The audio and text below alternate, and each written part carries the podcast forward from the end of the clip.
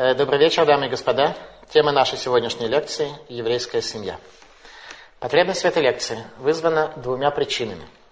Достаточно тяжелым состоянием отношений между мужем и женой во многих современных еврейских семьях и изобилием шарлатанов, шалом-махеров, которые с удовольствием кормят себя, проводя вам платную семейную терапию – при этом сами они зачастую прочли об этом всего лишь две с половиной психологических книги по нееврейской психологии и, может быть, просидели на нескольких полупсихологических семинарах.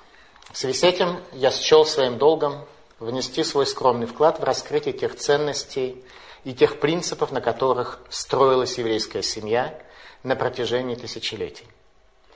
Однажды я слышал от одной еврейской женщины, которая призывала свою дочь выйти замуж.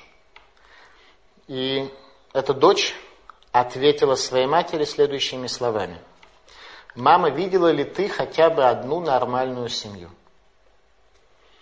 Я видел нормальные еврейские семьи. Именно рассказом об этом и о тех принципах, как эти семьи стали нормальными, и были нормальными, и оказались нормальными, я хочу поделиться со своими слушателями.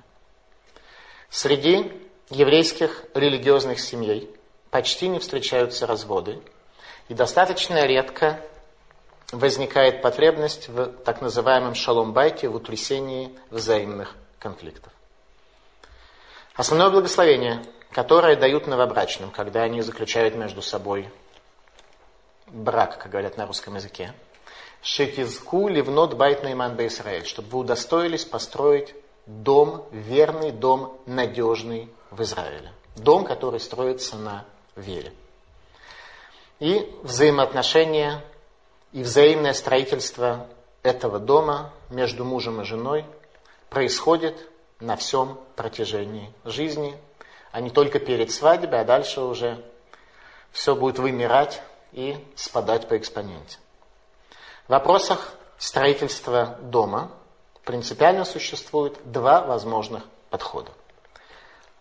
Первый подход это как не надо строить дом, и второй подход о том, как его строить таки надо. О том, как не надо строить свою семью, сказал царь Давид и царь Шломо, предупреждая нас, в какой ситуации мы можем оказаться в тупике и увидеть себя возле разбитого корыта, как старик со старухой, которые 30 лет и 3 года жили возле берега моря. А берег моря в психологии мы учим это хаос, это подсознание и прочее. 32-й псалом говорит царь Давид. «Аль тирью кесус кепере дейн гевин, бемета гвересен идио ливлом, баль и кравелеха». «Не будь как непонятливый конь или мул, пасть которого приходится обуздать уздой, чтобы он не приблизился к тебе». Главное в взаимоотношениях между мужем и женой не быть мулом. Мул по определению бесплодный, а конь по определению сус шестимерный. Самых 60, вав 6, самых 60. Не быть шестимерным и не быть бесплодным мулом, единственная польза от которого это перенос тяжести. Некоторые мужчины действительно именно эту функцию свою в семье и видят. Царь Шломо в Мишле показывает нам, в чем вообще архетип всех трудностей, с которыми сталкиваются люди на своем пути. Коль дерехиш яшар бейнав, ветохен либод гашем. Всякий путь человека прямо в глазах его, но Всевышний взвешивает сердца. Наша главная ошибка заключается в том, что каждый путь, которым мы идем, он кажется прямым в наших глазах. Если мы видим кого-то, кто утверждает обратное, о том, что наш путь совсем-таки не прям, и мы вообще-то моральные уроды, то, как правило, мы такого человека не сильно любим. Но так, чтобы послушать его и сделать какой-то вывод и немножко исправиться, обычно достаточно редко мы к этому приходим, и требуется много условий, чтобы мы, чтобы мы вообще могли друг от друга чему-то научиться. Есть у нас и обратный пример того, как, да, надо строить еврейскую семью, и это мы можем выучить с вами на примере слов Рава Арье Левина, который является архетипом праведника из Иерусалима, и из поступков его, из его слов мы можем с вами учить живую Тору. А именно сказал Рафаэль Левин следующие слова, когда он пришел со своей женой к врачу, он сказал следующие слова.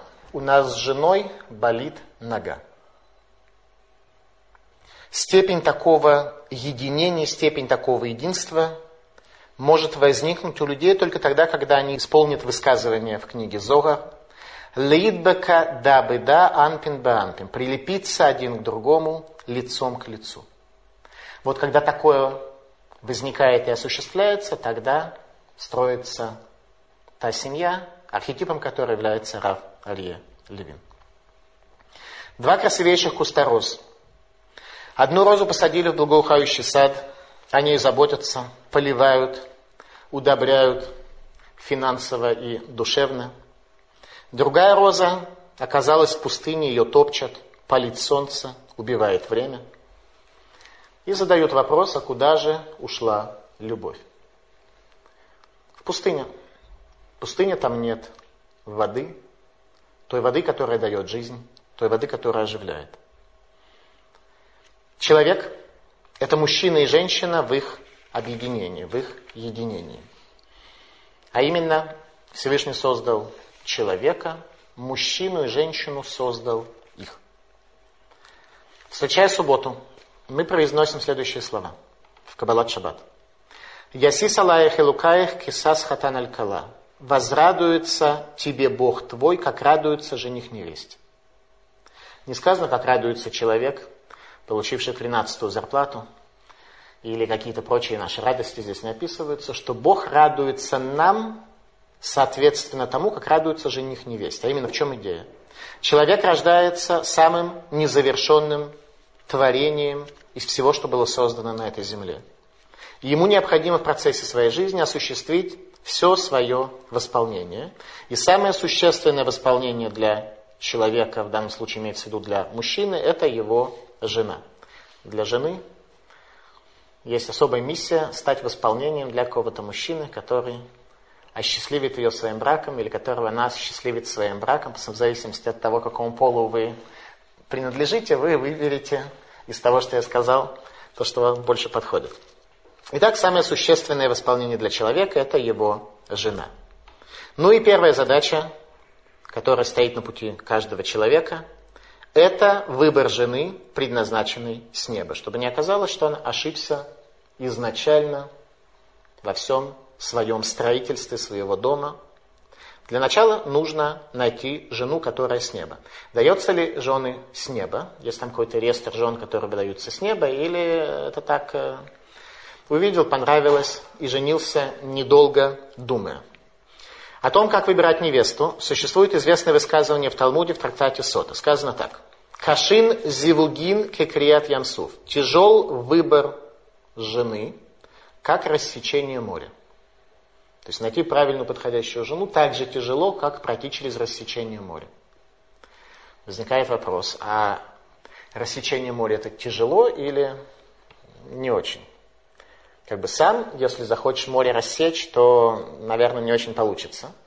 Тем не менее, когда это было нужно для еврейского народа, то море, в общем-то, рассеклось без больших капиталовложений и без большого труда, приложенного по финансированию проектов рассечения моря. То есть все как-то было осуществлено само э, по себе. То есть было это тяжело или нет? Ответ. Что если ты удостоишься, ты получишь ту жену, которая зарезервирована тебе на небе, и для этого для тебя должно произойти рассечение моря. То есть самостоятельно ты к этому прийти не можешь, если ты будешь достоин и получишь подходящую жену с неба. Каким образом это делается? Омарав Егуда, продолжает Талмуд. Омарав, Арбаим йом кодем яцерат гавлад, бат коль юцет веумерет, бат плони леплони. Сказал Раб Егуда от имени Рава, за 40 дней до зачатия ребенка раздается голос неба, который говорит, дочь такого человека будет принадлежать такому. То есть браки заключаются на небесах. Теперь за 40 дней до зачатия, говорит Раши, до зачатия мальчика. Теперь обратите внимание, за 40 дней до того, как родители вообще о чем бы то ни было подумали, родители мальчика – Родится у них ребенок в результате их э, запланированного, желанного действия по рождению ребенка, или это будет случайное рождение, от которого они сами будут немножко даже расстроены. не вовремя то, что называется. За 40 дней до этого будет решено, какая невеста будет ему соответствовать. За 40 дней до этого. При этом, как правило, происходит, что люди женятся обычно на женщинах более младшего возраста, по причине того, что женщины просто немножко разумнее, поэтому приходится брать чуть-чуть помоложе, иначе совсем тяжело. В результате получается, что за несколько лет до рождения девочки определяется, какая душа юноша удостоится того, чтобы она вышла за него замуж и осчастливила его своим браком. Теперь на тему о свободе выбора. Людям обычно кажется, есть свобода выбора, рожать детей, ограничить это деяние и прочее. А на небе все как-то определяется немножко совсем иначе, чем людям по-простому кажется. Итак, каждому зарезервирована невеста на небе. Остается вопрос, каким образом, находясь на земле и ориентируясь, мотивируясь теми методами, которые у нас с вами есть, как выбрать невесту. Действительно, нелегко это понять, не умея ориентироваться в духовных сферах. Вопрос номер два, как добиться согласия той, которая тебе запланирована. Она еще должна согласиться на твое предложение в результате чего она да согласится или не согласится. Так или иначе, между ними будет действительно глубочайший контакт. Именно в этом и заключается идея того, что браки делаются на небесах, и что соответствующая душа соответствует какой-то душе. Но для того, чтобы это соответствие могло, вообще-то говоря, выразиться, требуется быть достойным.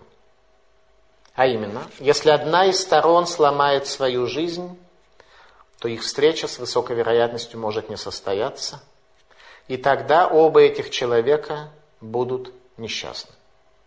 Оба этих человека будут несчастны. Как закладываются браки у народов мира и почему порой они столь неустойчивы и столь ломки? Всевышний создал Эрец Вешамаем, землю и небо. Земля происходит от слова Эрец, от слова ларуц, бежать. Земля предназначена для пути, для движения. Шамаем, небеса, происходит от слова шам, там направление. Человек должен по нижней земле идти в некотором определенном направлении. Человек может бежать ларуц по этой самой земле, которая называется Эрец, в случае, если у него есть какая-то цель. Цель находится шам, находится не, в некотором смысле там.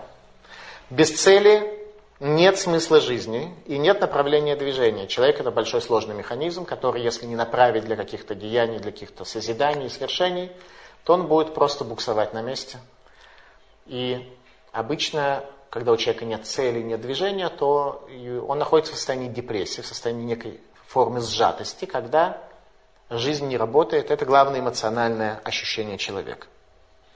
Итак, люди женятся, так как это делается по-простому у народов мира. И после свадьбы каждый по этой земле идет своим путем, в самом лучшем случае уступая и прислушиваясь к потребностям своего супруга. Что такое жить вместе? Возможно ли жить вместе? Это большой вопрос. Ну, классика. Простите, кролик, а куда мне идти? Это зависит от того, куда ты хочешь попасть. А я не знаю, куда. Но тогда все равно, куда идти. Как люди живут? Люди, которых нет Торы. Они живут как получится. Потому что вопрос о том, куда жить, в принципе, этот вопрос неуместен, он не имеет никакого под собой понимания, никакой концепции, никакого места. Еврейская семья строится на пути и строится на галахе, на еврейском законе, который приводит к единению мужа и жены. Тайна еврейской семьи. Во время хупы происходит два действия, имеющих и оказывающих влияние на всю последующую жизнь. Первое это кидушин, второе нисуин. Кидушин обычно переводится как освящение. Нисуин, свадьба, происходит от слова возвышение, от слова поднятие. Кидушин освящение. Формально это мужчина одевает кольцо жене, после чего она запрещена всему миру и становится ему посвящена. То есть к женщине нужно относиться как к чему-то посвященному, что происходит от слова лекадеш, освящать, и несуин, возвышение, возвышать. Интересно, что обычно людям кажется, что брак построен в первую очередь на каких-то эмоциональных проявлениях. Кедушин отмечают нам мудрецы в гематрии. Это слово мох, умноженное на 10. Мох – это мозг, умноженное на 10. Что такое 10? 10 сферот. То есть строительство оно должно происходить через мозг с участием всех десяти сферот, десяти качеств, которые есть у человека. Нисуин – это возвышение поднятия, именно такой должна быть жизнь, чтобы муж и жена могли уважать друг друга. А это происходит, грубо говоря, тогда, когда человек живет осмысленно, когда он не просто ест, пьет и спит. Если человек, как концепция, живет в этом мире ради того, чтобы есть, спать и что там еще остается, пить, пусть даже не спиртное, то, видимо, немножко сложновато ему со стороны своей жены, своих детей и своих друзей получить уважение, ибо обычно людей уважают за их путь, а не за то, что у них э, желудок и кишечник э, хорошо работают, они об этом постоянно задумываются и этим живут. Во время свадьбы семь раз невесту проводят вокруг жениха. То же самое, что мы делаем в праздник Симхат Тура, когда мы со свитками Тора проходим семь раз вокруг Бимы. Это завершение Малхут, завершение царства. Муж и жена, семья вместе строят свое царство. Главный критерий царства – это кетер, корона. Корона, она свидетельствует о смысле, о славе, о, о том, что это царство славное. У многих людей их жизнь, их семья, их дом – это царство без короны. Иудаизм предполагает, что первое, что он должен сделать, это построить корону в своем царстве. Царство нужно строить. И главное свойство человека, созданного по образу Бога, заключается именно в том, что Бог в этом мире созидатель-строитель, и мы с вами должны тоже построить свое царство, чтобы это царство несло свет, смысл, возвышенность, не суин, возвышенность. Ну и тогда к шалом махеру приходить не будет никакой потребности. Тогда муж и жена будут уважать друг друга и уважать ценности друг друга. Взгляд Торы на тему близости между супругами. В других религиях, о которых я слышал, близость между мужем и женой имеет достаточно негативную оценку, ибо это расценивается, как правило, как слабость человека, как э, потребность человека в чем-то достаточно низменном и не так уж возвышенном. И важно узнать, как на это смотрит Тора. Сказано в книгах Кабалы, что во время близости между мужем и женой среди них присутствует шхина, божественное присутствие. Время близости между мужем и женой. А именно муж и жена во время своей близости уподобляются Творцу, который создал человека. Они совершают действие, которое приводит к созданию человека. Это действие возвышенное.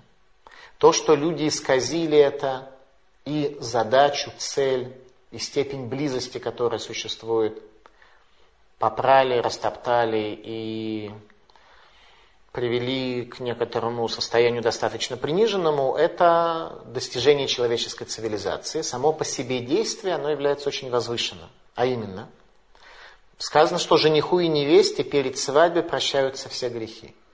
Если перед свадьбой они как бы готовились к чему-то низменному и так далее, то вряд ли бы это приводило к прощению всех грехов. В день перед свадьбой принято поститься, как в Йом-Кипур. День перед свадьбой это Йом-Кипур для жениха и невесты. Значит, по всей видимости, речь идет о чем-то очень возвышенном. И шхина присутствует между мужем и женой. И не всегда и не при всех условиях шхина присутствует среди нас. Своей грубостью мы можем легко ее изгнать и оттолкнуть. Шхина находится только там, где утонченно, где духовно, где возвышенно и где отделено от будничности. Поэтому все зависит от типа связи между супругами. Дерех тума или дерех тарара. Это связь нечистая, животное, приземленная, или это связь утонченная и возвышенная. Если мужчина и женщина, муж и жена, возвышенные и духовные, то шхина пребывает среди них. Если нет, то, по всей видимости, нет. Близость без возвышенного состояния еврейские мудрецы называют маасе шидим, чертовским действием, которое приводит в результате к рождению дефективных детей, которых Бог наделяет душами низкого уровня. А именно, уровень души ребенку дается в зависимости от уровня возвышенности матери отца в момент его зачатия. Говорит Вилинский Гаон, если от слова «шаддай» Бог всесильный пропадает буква «юд», то тогда остается «шед». «Шед» – это черт. Очень легко влияние Бога Всесильного привести к чертовщине, в которой люди зачастую и проживают. Что это за буква Юд? Буква Юд был создан будущий мир, сказали мудрецы. Мы сейчас не будем об этом говорить детально. Тем не менее, буквой Юд был создан будущий мир. И, соответственно, проекция будущего мира на этот мир создана буквой Юд. Итак, мужу и жене необходимо строить свои отношения на протяжении всей своей жизни. Корень строительства отношений между супругами заложен в стихе, в книге Берешит. Лотов гиот адам лавадо эселу эзер кенегдо. Нехорошо человеку быть одному, сделаю я помощь против него. Очень интересное высказывание. Эзер кенегдо, помощь против него. Обычно помощь за, а тут помощь против. Ну, действительно, концепция женщины, она настолько сложна, что иначе ее и не определить. Помощь против него такая. Противопомощь. Э, Рабейну Бхая объясняет нам сначала о важности этого стиха, говоря следующие слова. Известно, сказано в Перкиавод, известно в иудаизме о том, что Бог создал мир десятью речениями. А именно, есть десять речений в, в начале книги Берешит, в шести дней, которые рассказывают о шести днях творения, о том, что Всевышний создает этот мир постепенно, растения, светила, земля и небо, вода и суша и так далее. Если мы посчитаем, то мы найдем с вами 9 речений, а не 10. Рабей Нубхай говорит, что вот это десятое речение. Создать женщину в помощь против человека – это десятое речение, которым создан мир. Говорит Рабей Нубхай. Другие точки зрения о том, что само слово «берешит» в начале, оно является самым первым речением. Что слово «берешит» является самым первым речением в начале, то есть начинается некое движение, это движение, это и есть первое речение. В Талмуде в трактате Евамот объясняется, что это означает помощь против него. Удостоился Эзер лозахаки негдо. Если человек удостоился, то тогда это будет помощь. Не удостоился, будет против него. То есть помощь, если достоин, если нет, то кенегдо против него. Танадбе Ильяву. Одному из мудрецов Талмуда открылся пророк Ильяу, который сказал ему следующие слова, что предназначение женщины Эзер лега амидоль раглав, эзер легаир инав. Помощь поднять его на ноги, помощь привести к свету его глаза. А именно, когда мы говорили о смысле жизни, когда мы говорили о короне, то корона и смысл жизни обычно транслируются через глаза человека, протекают через глаза человека. Жена предназначена для того, чтобы оживить человека, дать его глазам осмысленность. Глаза светятся, когда они полны смыслом, когда они такие мясные, усталые, пищевые глаза, то они обычно больше с пищей связаны, чем э, с эм, мыслями, с путем, э, еще с чем-то. Так вот, жена должна привести к свету глаз. То есть она имеет своей помощью, это не только на кошерной сковородке яичницу э, сделать, а к свету глаз привести своего мужа. Эми Кадавар говорит следующее. Шеганигут Игьела Эзер. Что значит помощь против него? Чтобы именно то противоречие, которое есть между мужем и женой, которое являются совершенно разными, чтобы это противоречие и было помощью, и взаимодополнением, и восполнением. Потому что мы на самом деле интересны друг другу, по большому счету, в том, где мы можем дополнить и помочь друг другу, а не там, где мы одинаковые. Если я знаю таблицу умножения, то я не нуждаюсь в помощи никого, кто тоже ее знает. Так же хорошо, как я. Талмуда, трактат Ктубот. Митхила алаба махшава леврот шнаим улебесов невраихад. Изначально в мыслях Всевышнего было заложено создать двух людей, мужчину и женщину отдельно. И в конце был создан один, а именно до того, как Хава Ева была отделена от Адама, они были одним телом, присоединенным спинами. А именно, человек был создан из мужчины и женщины, и после этого был разделен на два физических и юридических лица. И комментатор задает вопрос, что это за динамика божественного планирования, что Бог захотел сначала создать двоих, потом создал одного, потом э, разделил их снова на двоих, что это за динамика божественного планирования. Вилинский Гаон дает следующее объяснение. Человек был создан именно так, как он был создан, для того, чтобы союз между мужем и женой мог быть самым тесным и самым прочным, как то сказано в Торе, в книге Берешит. Алькен я азов ише тавива эту ему, выдавак бы и что гаюла басарыхат. Поэтому человек оставит отца своего и мать свою, и прилепится к жене своей, и станут они одним телом.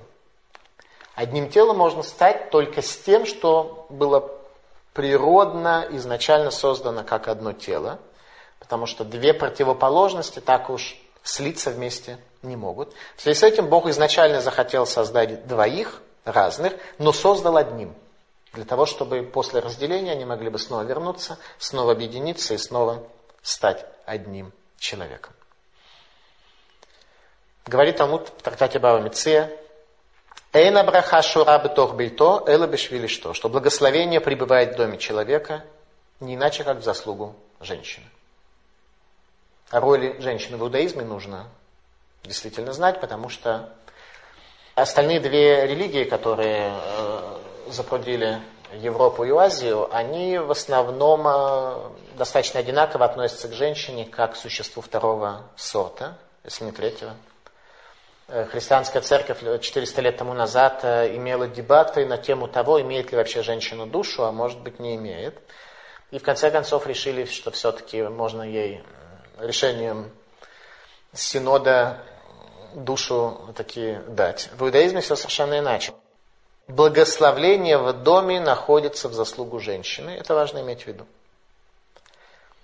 Какой должна быть женщина для того, чтобы ее мужу не нужно было бегать к раввинам и утрясателям семейных конфликтов. Пейла Йоиц. Пейла Йоиц написал книгу «Замечательные советы». Говорит он следующее. Иша това худ шель хесед машух аль панея вехавива аль баала. Женщина хорошая, жена хорошая, нить милосердия протянута по лицу ее и любима она мужем своим.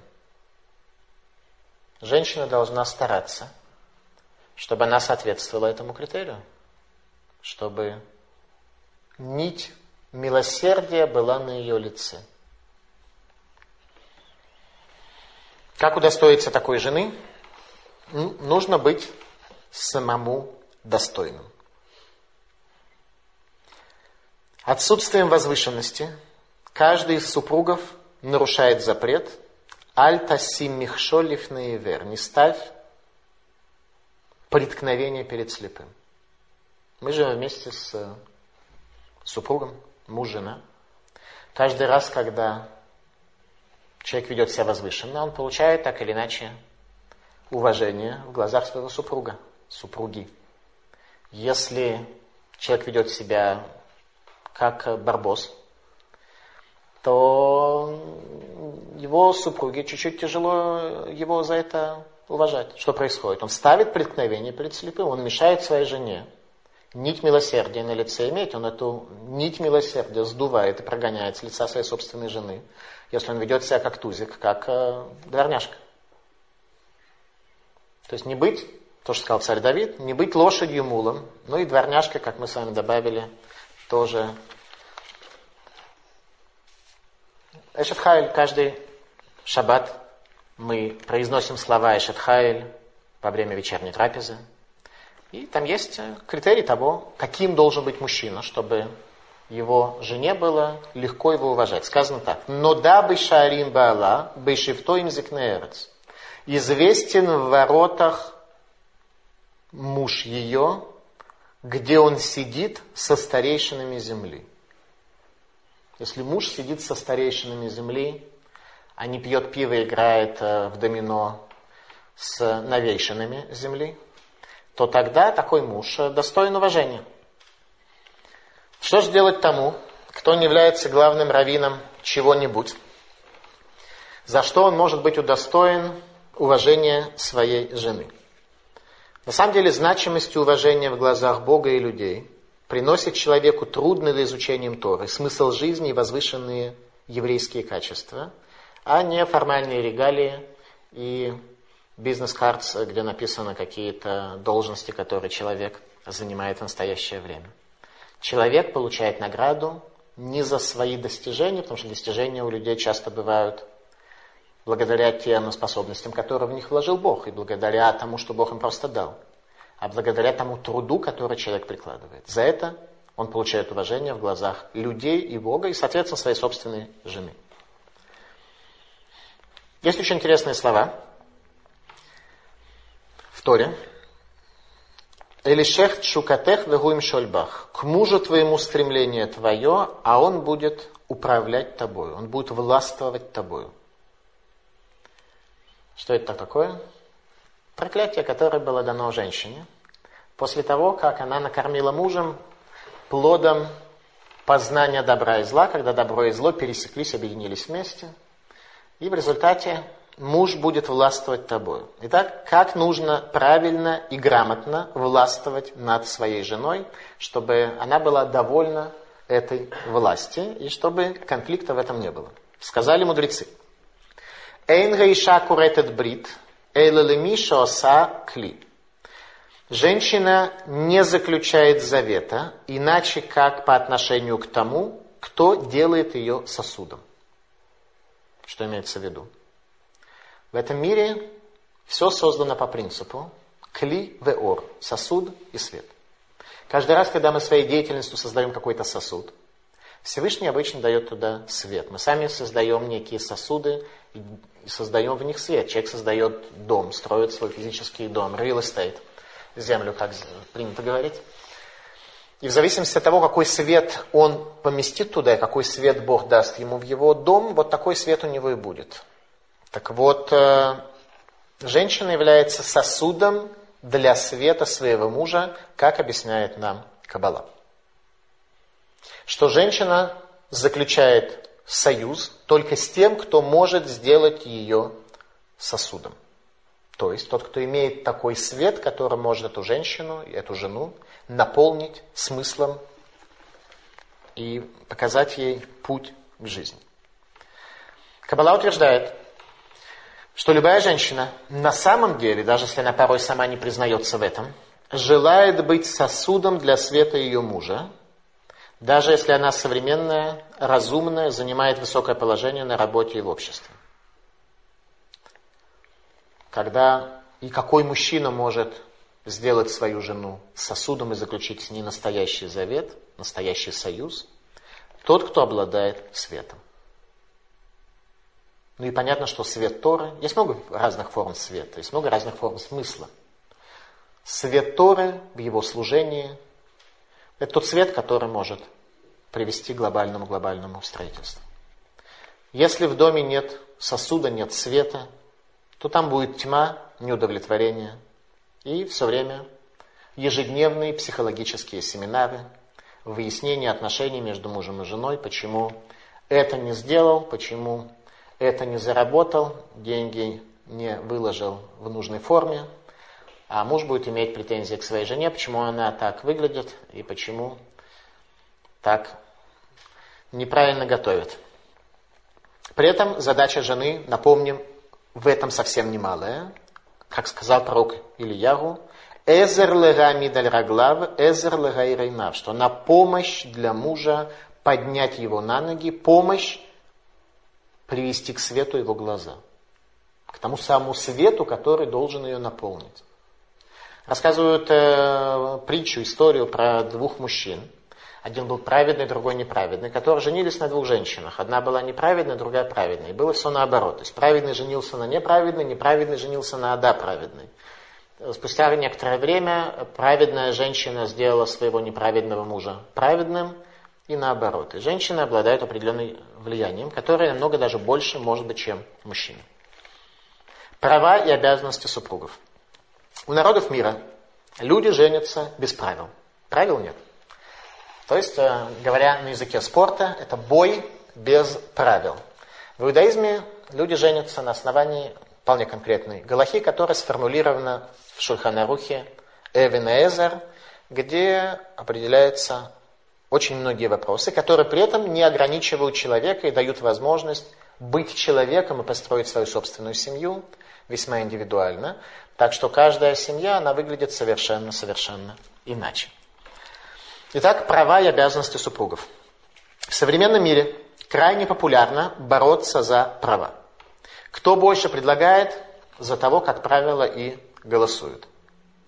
Никогда я не слышал, чтобы голосовали за того, кто предлагает меньше и ждет от э, граждан большего вклада, большей оплаты налогов и э, большей самоотдачи, самопожертвования. За такого, как правило, э, люди не очень голосуют и статьи о нем не пишут.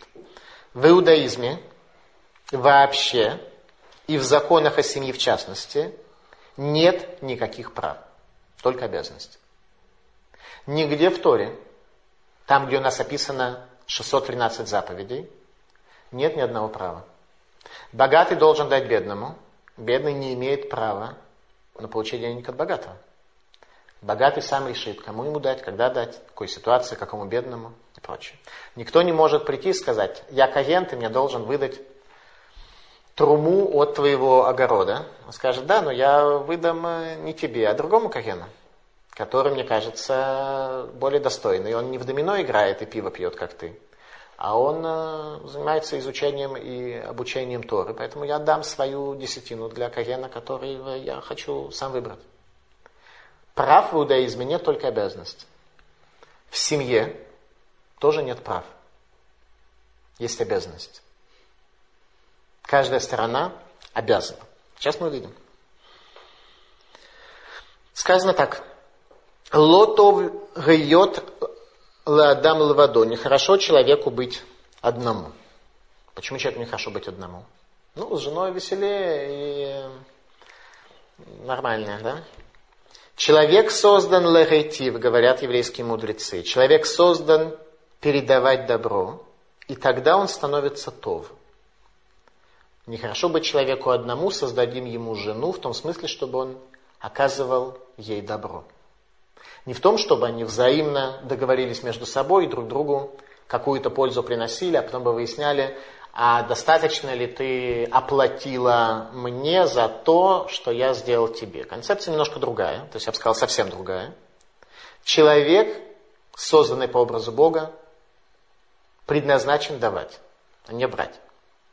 Бог создал человека, чтобы он давал и не брал, и в этом заключается целым Элоким, образ Бога, по которому был создан человек. Именно на этом принципе строится и еврейская семья. Шейфа лакахат, стремление брать, присущее телесности и животным. Животные могут только брать, они не могут давать.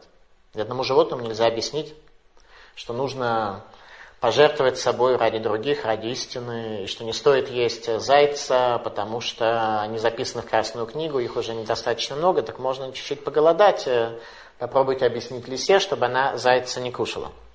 Шейфа латет, стремление давать, присуще духовности – Поэтому брак, построенный на стремлении давать, он несет свет, свет глаз, свет жизни, смысл. Брак, построенный на стремлении брать, он заранее хорошая база для психологов, чтобы они могли заработать на этом муже и жене и чуть-чуть э, прокормить себя, взять себе чуть-чуть с этого дела. Семья и общество, построенные на принципе брать, неустойчивые, и в них царит тьма и конфликты.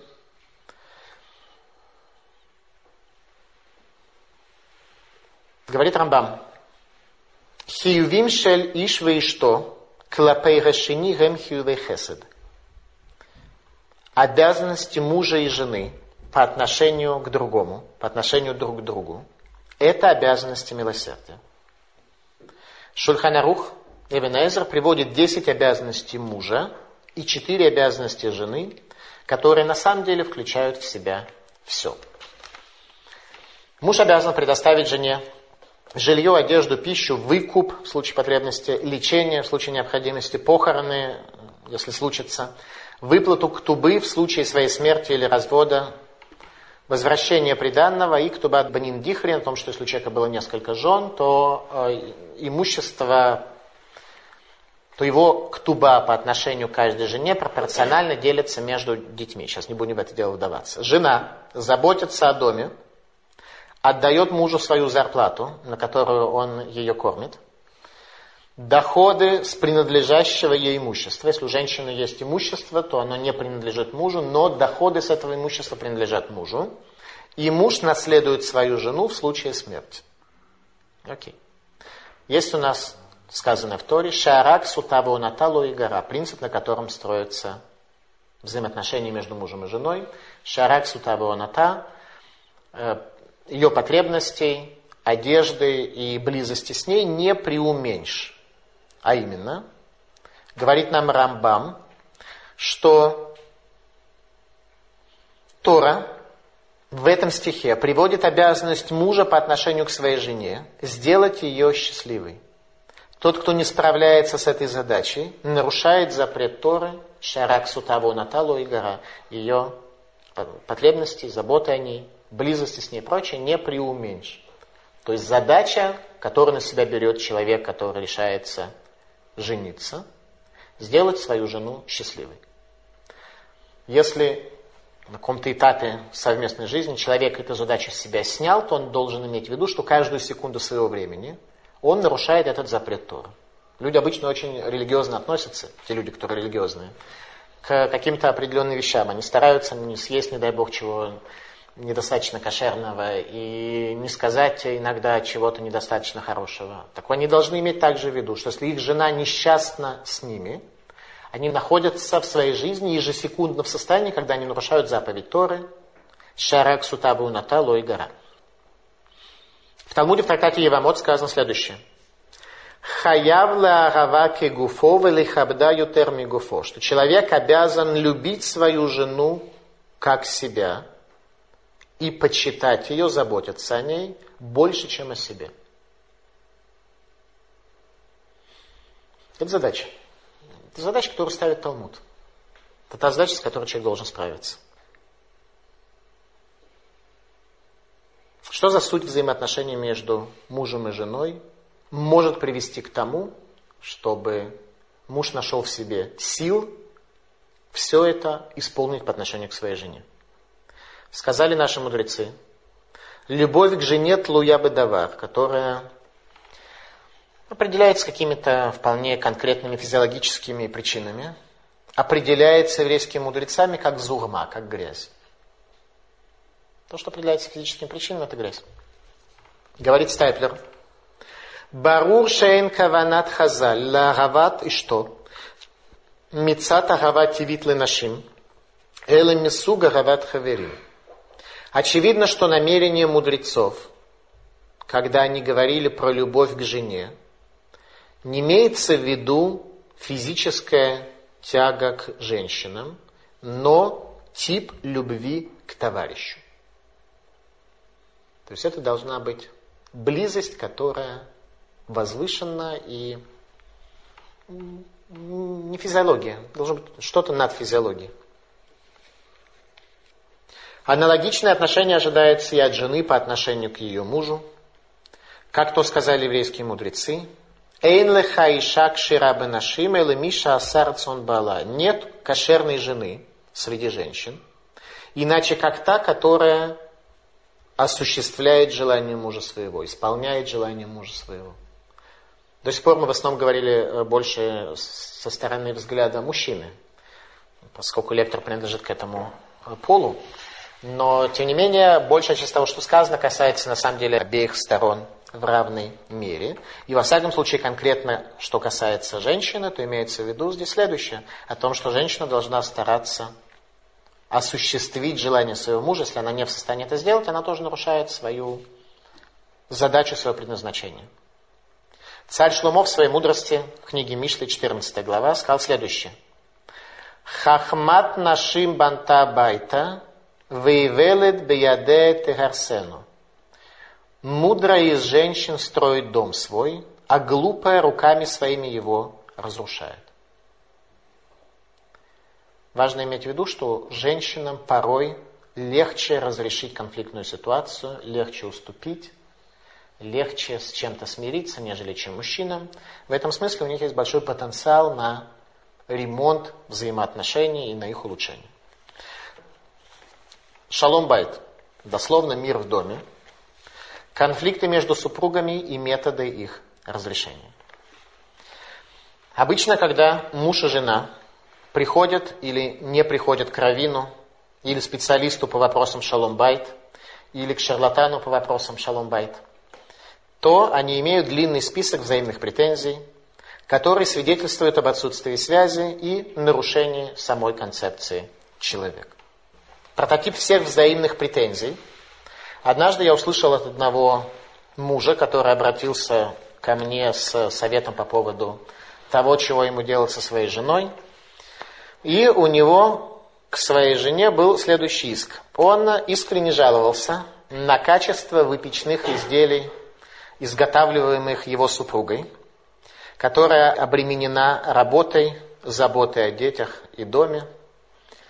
И вот он утверждал, что она выпекает там какие-то пирожки, чуть-чуть э, по ГОСТу, с его точки зрения, по, его, по им установленному ГОСТу чуть-чуть непроходящие. И это очень сильно опустило ее в его глазах. Больше других претензий к жене он не имеет, только пирожковую, больше никаких претензий. И он обратился ко мне, что ему в такой ситуации делать. Мой первый ответ был примерно следующий. А кто сказал, что в условиях той тяжести, в которой она живет, ты вообще имеешь право э, ожидать каких-то пирожков. Может быть, ты должен пирожки делать. Эта идея ему э, на самом деле даже понравилась, он об этом даже задумался.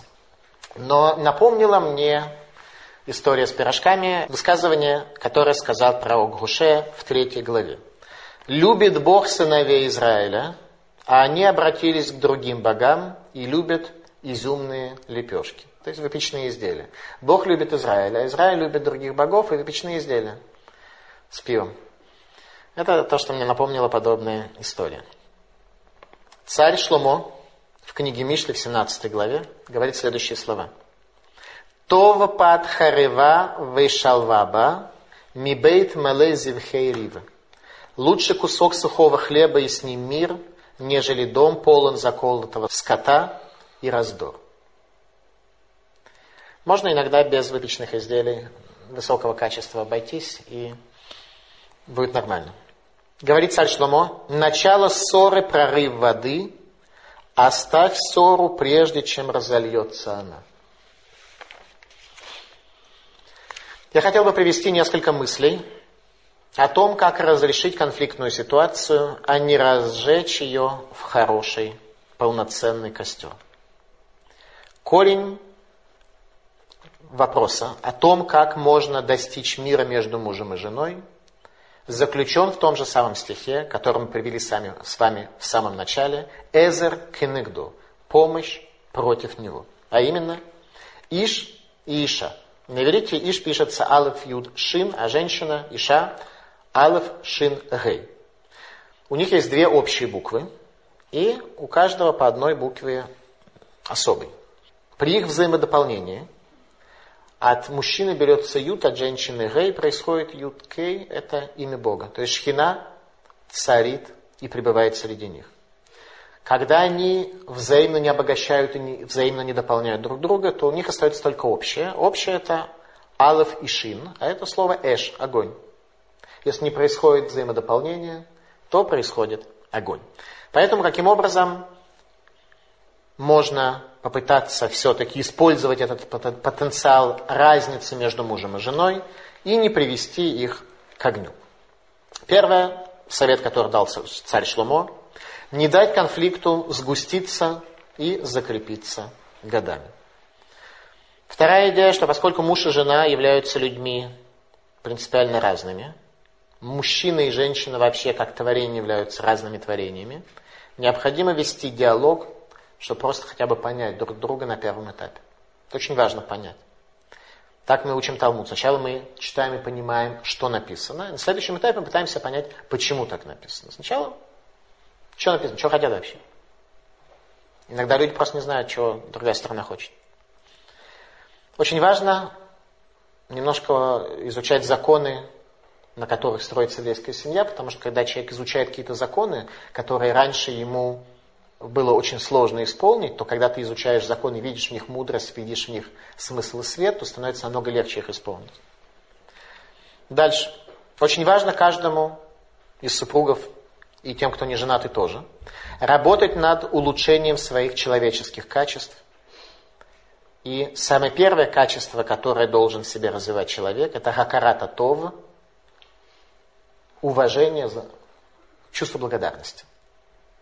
Может быть, первое качество, которое определяет человека, это качество благодарности за добро, которое тебе сделали. Если этого нет, то у человека очень глобальное нарушение самой концепции человека. Важно замечать добро жены, благодарить за это, ибо для женщины похвала за то, что она сделала, не менее важна, чем для мужчины оценка его рабочих достижений.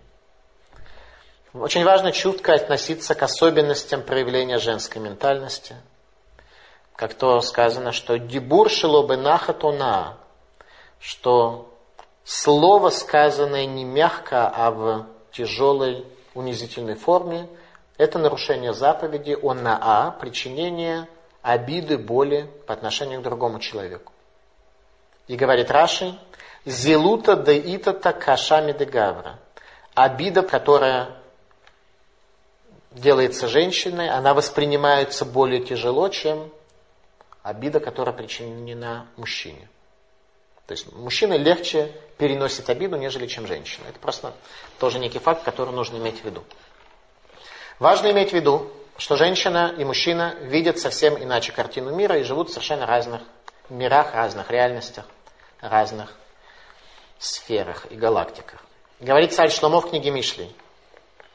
Квод ле иш шевет мирив, веколь эвиль идгала.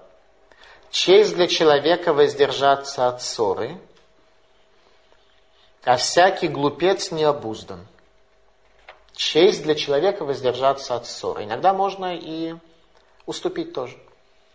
Восточноевропейская ментальность такая, что если тебя обидели, то ты должен доказать, что ты не слабак. И должен обидеть в три раза сильнее. Хотя бы в три раза, тогда ты доказал, что ты сильный и ты достойный. С точки зрения иудаизма, Человек, которого обидели, он совершенно не должен обидеть другого. Наоборот, есть запрет обижать другого. А, он нарушил запрет и обидел меня. Замечательно. Но это освобождает тебя и дает тебе возможность тоже нарушить запрет и обидеть человека. Ты можешь ограничить его, ты можешь сказать, извини, ты меня обижаешь, или если у тебя есть какой-то иск, ты можешь обратиться в суд, безусловно. Но это не означает, что должен стоять на защите своей границы, ибо свои границы обычно защищают и помечают по периметру, опять же, зверюшки люди могут жить иначе. Тем не менее, есть у нас заповедь «Гохех тухеха митеху убеждением убеди ближнего своего», то есть, чтобы муж влиял на свою жену, жена влияла на своего мужа и так далее. Упреки. Можно ли делать упреки или нет? Ответ – да. Каким образом? Об этом рассказывает нам Талмуд в трактате Шаббат, каким образом правильно делать упрек. История следующая. Двейтегу де Рав Йосиф, Равай Миахру Мадлекет. אמר לה רב יוסף, תניא לא ימיש עמוד הענן יומם, ועמוד האש לילה. מלמד שעמוד הענן משלים לעמוד האש, ועמוד האש משלים לעמוד הענן.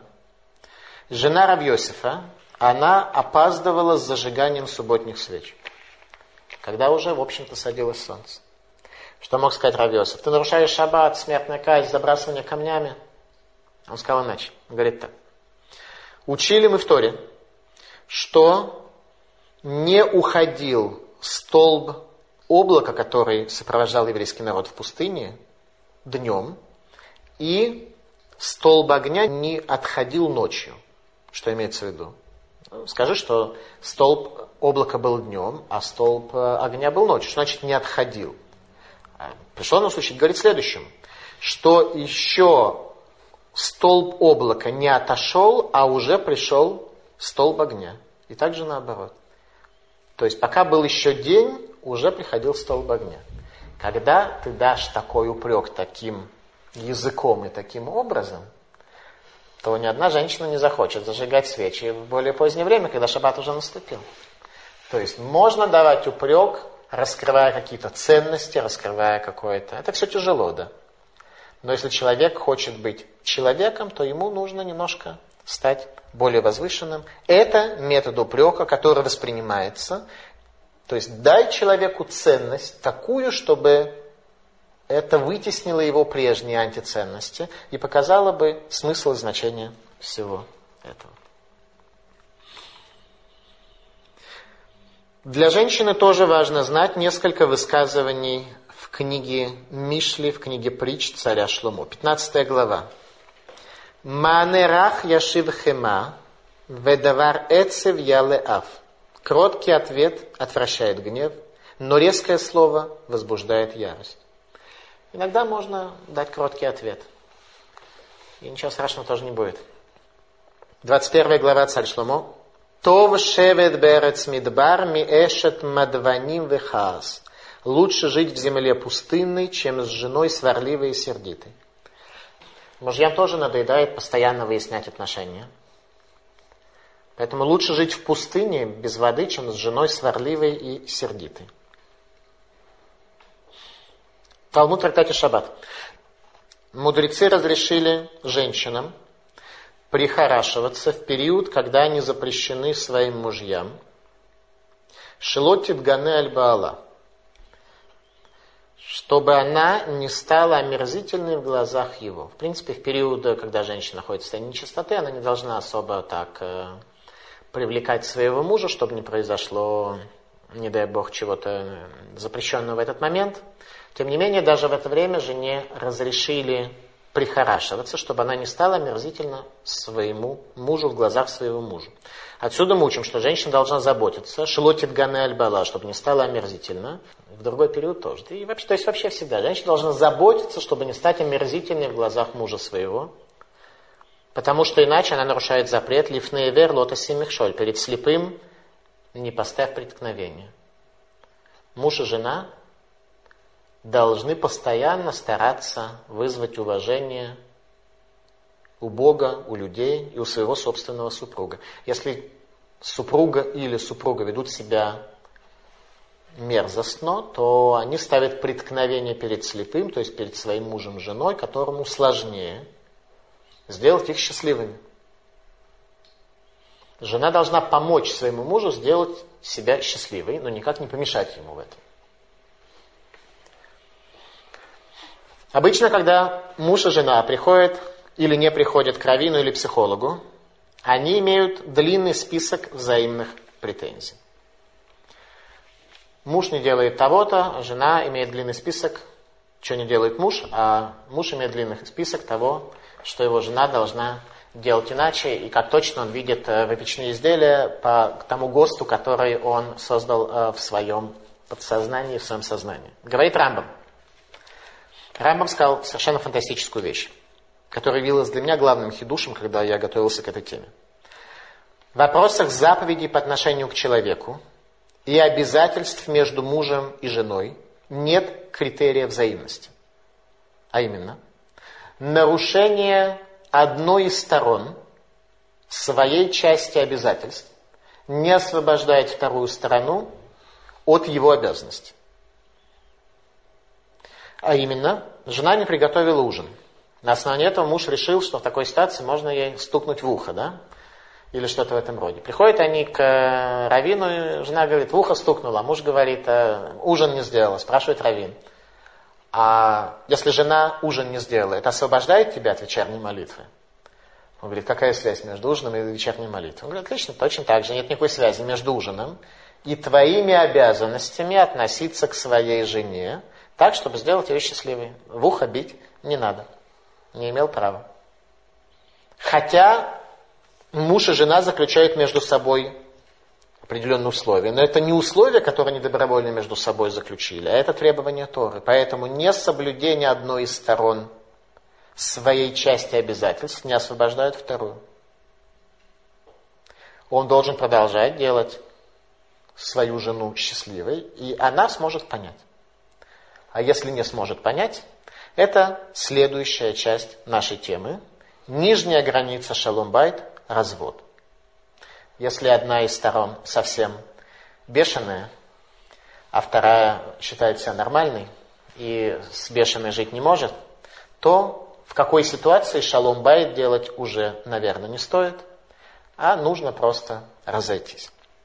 В иудаизме развод между мужем и женой разрешен, в отличие от каких-то других религий. Где проходит та граница, когда отсутствие шалом-байта уже, может быть, не стоит строить, а нужно просто прийти к более окончательным решениям. Талмуд в трактате Гитин. Амар Абелязар, Гамигареши что решена, Афилу мизбех муридалав дамаот. Человек, который разводит свою первую жену, даже жертвенник проливает об этом слезы. То есть, когда человек разводит свою первую жену, плачет об этом жертвенник Иерусалимского храма. И сегодня жертвенник разрушен Иерусалимского храма, потому что царь Йошияру скрыл жертвенник храма в подземелье Иерусалимского храма. Пророк Малахи говорит следующее. Везот шини таасу, ксот дима эт мизбах Ашем, Бехи веанака мейн од пнот эль гаминха велакахат рацион миедхем. Ваамартем альма, аль ки Гашем гиит бейнехау венешет нуреха шерата багаттаба, веги хавертеха вешет бритеха. Пророк Малахи, последний пророк Израиля. И вот то, что вы сделали, покрылся слезами жертвенник Бога, плачем и стенанием, и отказывается он принять подношение и желание жертву вашу из рук ваших. И вы скажете, за что? Почему жертвенник не хочет принимать от меня жертвы? Потому что Всевышний свидетельствует между тобой и между женой юности твоей, предал ты которую, а она подруга твоя и жена союза твоего. То есть, когда человек разводит первую жену, жертвенник об этом плачет. Тем не менее, это можно сделать в каком случае и в какой ситуации. Талмуд приводит три точки зрения на право мужа на развод. Точка зрения Бейт Гилель, Бейт Шамай, Раби Акива. Раби Акива говорит, человек имеет право развести свою жену, если он встретил другую, достойную, чем первая. Встретил другую, достойную, чем первая. Он понимает, что он с ней может построить дом лучший, более возвышенный, царство будет. Смысл, она сможет быть עזר כנגדו и залить его глаза светом, может развестись со своей женой и сказать ей «Goodbye, Charlie» точки зрения Раби Акива. Бейт Шамай стоит на самой тяжелой точке зрения о том, что только если жена согрешила, если она оказалась ему неверна. Если она стала нечиста методом прелюбодеяния, которое она совершила, она ему запрещена, только тогда он может с ней развестись, и он обязан с ней развестись. Если женщина совершила прелюбодеяние, она запрещена своему мужу навсегда, он обязан с ней развестись, и только в такой ситуации он может с ней развестись, говорит Бейт Шамай. Говорит Бейт Гилель, если у нее подгорела похлебка. Если выпечные изделия, пирожки, которые делает жена, они недостаточно качественные, то можно развестись. Это основание, говорит Бейт Галаха как Бейт Пирожки, выпечные изделия нехорошего качества, разводись без малейших проблем. В чем идея? Идея следующая. Что если человек не может вытерпеть свою жену, если у него подгорела похлебка, если пирожки не очень хорошие, то можно разводиться вполне. Можно разводиться. В том примере, который я приводил, у мужа не было претензий к жене, только пирожки хотелось качественные. А с женой все остальное вроде как было нормально. Это была единственная претензия. Тогда не надо разводиться. Тогда нужно просто ему объяснить, что его жена занята, и вообще нельзя пирожки делать. Он должен, если хочет пирожки, то в пекарню. Или сам. А тем не менее, если у жены подгорает похлебка, и это уже является причиной, когда муж не может ее вынести, то это основание для развода. Каков критерий? Хазаль говорит следующее. Эйн адам дарим нахаш бекфифа ахат. Человек не может жить со змеей в обнимку. Если жена и, соответственно, муж уже стали змеей, а змея в иудаизме это смешение добра и зла, когда уже совсем невозможно, когда любое действие, которое делает жена, как подгорание похлебки, оно выражается и вырождается в тяжелую конфликтную ситуацию, тогда можно развести. Но жертвенник будет об этом плакать, если это первая жена. Если вторая, то тоже разводить не очень хорошо, это так или иначе предательство. Жертвенник об этом плакать, тем не менее, не будет, потому что второй брак, он не с неба. Второй брак, он э, человеческая договоренность. Все равно мы должны стараться и в такой ситуации эту человеческую договоренность э, возвысить и возвеличить и прочее. Говорят Хазаль, самый важный принцип для того, чтобы быть не как мулом и лошадью, а быть человеком. Для мира между мужем и женой требуются те же качества, как для Водаташем, как для служения Богу. Спасибо за внимание. Пожалуйста, вопрос. Имеются ли какие-нибудь критерии для развода в случае бесплодия одной из сторон? Да, если в течение 10 лет э, женщина бесплодна, то они обязаны развестись, э, согласно тому, что сказано в Талмуде, для того, чтобы они имели шанс на брак. Тем не менее, в Шульханарухе Венезер э, сказано, что Бейдин не заставляет их развестись. И во многих случаях реально сегодня люди не разводятся, несмотря на это.